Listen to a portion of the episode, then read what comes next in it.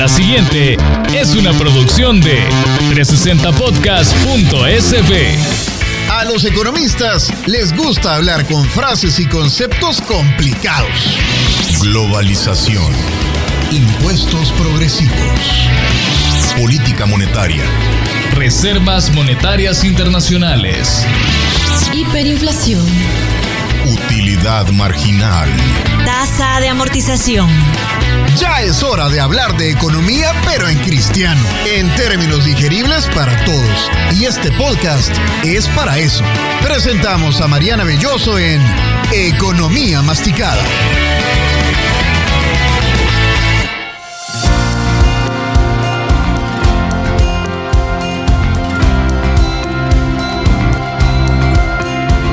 Bienvenidos de nuevo a Economía Masticada, el podcast dedicado a tratar temas económicos de la manera más simple posible para que todos los podamos comprender. Soy Mariana Belloso, periodista especializada en economía, y este es el segundo episodio de la temporada 2 de Economía Masticada, gracias al sistema Fede Crédito. Estar siempre cerca, esta es la actitud. No te detengas. Realiza fácilmente tus operaciones financieras en nuestros puntos de atención y canales digitales del sistema Fede Crédito. Hoy hablaremos sobre los bonos. En los últimos días seguramente usted ha escuchado noticias sobre el precio y el rendimiento de los bonos de El Salvador. También es común leer en las informaciones sobre los movimientos del mercado estadounidense que el rendimiento de los bonos del Tesoro es un indicador de cómo andan los ánimos de los inversionistas. Así que ese será nuestro tema de esta oportunidad. Y empezamos con el aperitivo.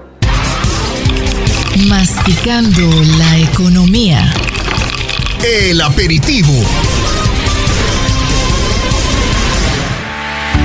¿Qué es un bono? Los bonos son un instrumento para adquirir deuda. Alguien necesita el dinero y lo saca a la venta. A esa persona que los vende se le conoce como emisor.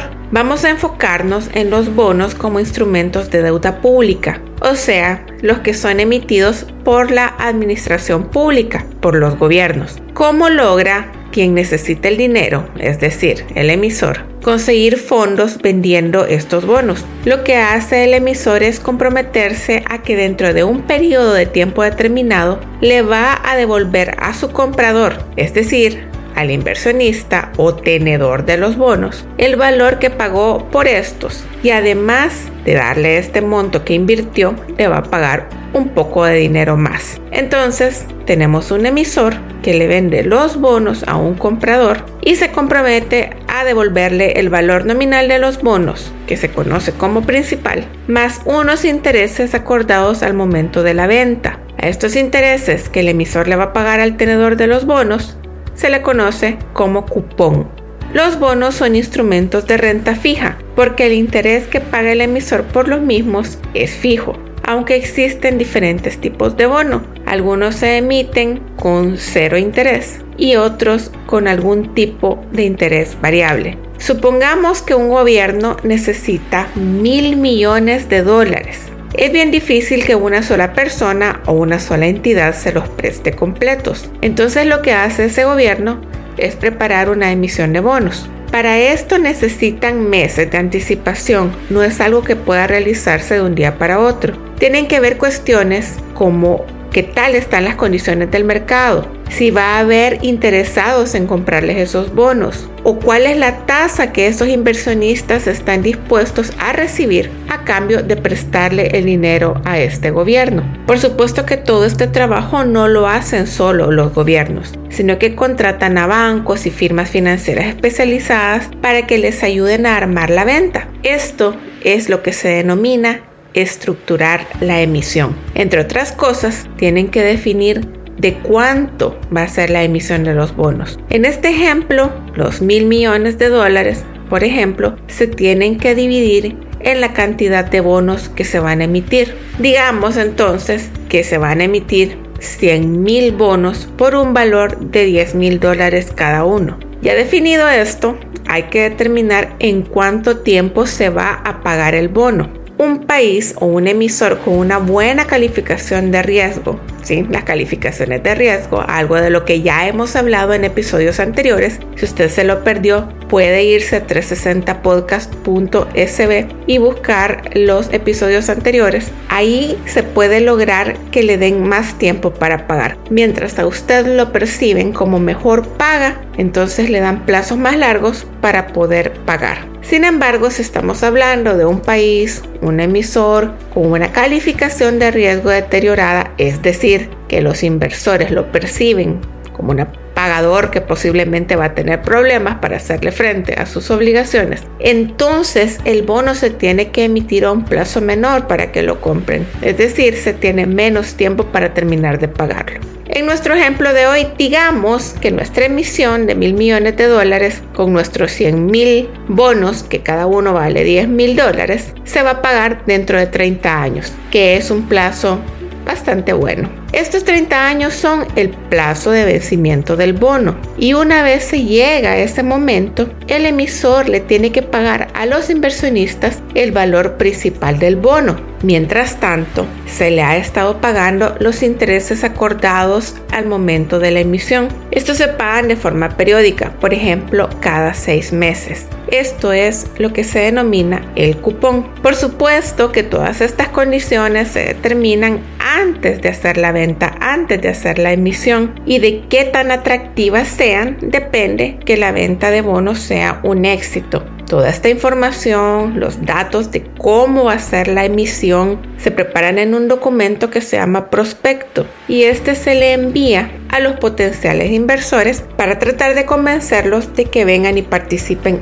en la venta de mis bonos. Incluso hay emisores que ofrecen opciones como pagos anticipados de los bonos, es decir, que el inversionista puede decidir que va a recibir antes su dinero, antes de la fecha de vencimiento que se ha establecido. Esto se comunica de nuevo a la hora de promover la emisión. Pese a que los bonos son, como ya vimos, instrumentos de renta fija, hay factores que pueden afectar su valor y esto es lo que veremos en el plato fuerte. Masticando la economía. El plato fuerte.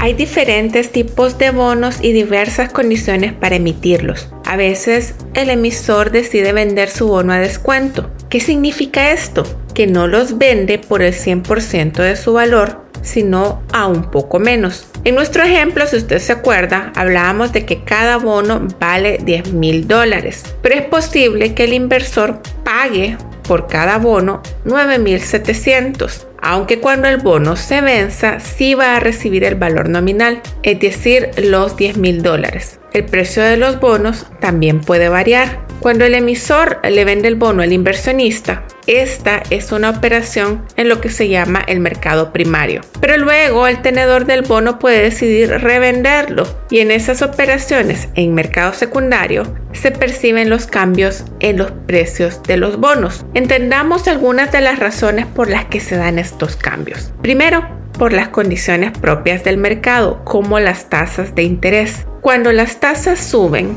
el bono que paga un interés fijo puede volverse menos atractivo y su precio va a bajar. Por el contrario, si las tasas bajan, el bono que tiene ya su interés fijo puede volverse más atractivo y su precio va a subir. El precio del bono puede estar por encima o por debajo de su valor nominal con el que se emitió en primer lugar. Un segundo factor que influye sobre el precio de los bonos es el riesgo crediticio. De esto ya hemos hablado en otros episodios, pero básicamente tiene que ver con la imagen de buena o mala paga que tiene el emisor, con esa percepción de los inversores de que le van a pagar o no le van a pagar el dinero que está colocando en esa inversión. Si de pronto se percibe que hay un mayor riesgo de que quien emitió el bono tenga problemas para pagarlo, el precio va a bajar. Pero si quien emitió el bono tiene una imagen de buena paga con un muy bajo riesgo de incumplimiento, entonces el precio del bono va a subir. Así veremos noticias en las que se habla de que un bono se puede vender a un 110% de su precio de emisión. Esto quiere decir que hay una percepción de que es una muy buena inversión y que además es segura. Y hay demanda por dicho bono. Como hay una mayor demanda, también mejora el precio. Por el contrario, si se habla de que un bono se está vendiendo por debajo de su valor original, a un 90%, 80%, etc., significa que se está percibiendo como de mayor riesgo. La persona que compra el bono va a tener un rendimiento mayor al vencerse este porque pagó menos por este bono pero además está adquiriendo el derecho de cobrar los intereses periódicos o cupón que se está pagando por el bono. Entonces, el precio de los bonos cambia según las condiciones del mercado, como las tasas de interés y las condiciones de riesgo de quien los emitió. ¿Qué bonos funcionan como referencia internacional? Eso lo vamos a ver en el postre. Masticando la economía. El dulcito. Seguimos refrescando temas de los que hemos hablado anteriormente en Economía Masticada, como el hecho de que los bonos del Tesoro de los Estados Unidos se consideran de riesgo cero y son además la referencia para calcular el riesgo de otros países. Pero el rendimiento que pagan los bonos del Tesoro estadounidense también sirven como un indicador de cómo anda el propio mercado y de la salud de la economía estadounidense. Los analistas suelen poner mucha atención a los cambios en la rentabilidad, sobre todo de los bonos del tesoro que vencen a dos años y los que vencen a 10 años para saber cómo anda la economía. Por ejemplo, si hay un mayor rendimiento en los bonos a dos años que en el bono a 10 años, es que los inversionistas le están apostando mucho al corto plazo y es un indicador de que hay bastante incertidumbre. El rendimiento de los bonos también está bastante vinculado a cuestiones como el riesgo que los inversores están dispuestos a tomar y las tasas de interés. Actualmente, con los movimientos que está haciendo el Banco Central de los Estados Unidos, la Reserva Federal, la Fed, que está aumentando las tasas de referencia para tratar de combatir la inflación, los rendimientos de los bonos del Tesoro también han subido y han llegado incluso a pasar del 3%, después de haber estado durante mucho tiempo por debajo del 1.6%. De este tema de las tasas establecidas por la Fed y la inflación también hemos hablado anteriormente y lo invito a que busque esos episodios. Hasta aquí nos vamos a quedar por hoy. Recuerde que si tiene dudas, preguntas o sugerencias puede encontrarme a través de mi cuenta de Twitter arroba BIIOSO. Le invito además a que se suscriba a este podcast y a otros de temas interesantes que va a encontrar en 360podcast.sb, la primera plataforma de podcast 100% salvadoreños. Nos puede seguir en Instagram y Facebook como 360podcast.sb y en Twitter como 360podcast-sb. Espero que hayan disfrutado el episodio de hoy y los invito a que estén pendientes del siguiente. Tenemos contenido nuevo cada miércoles. Soy Mariana Belloso y esto fue Economía Masticada. Hasta la próxima.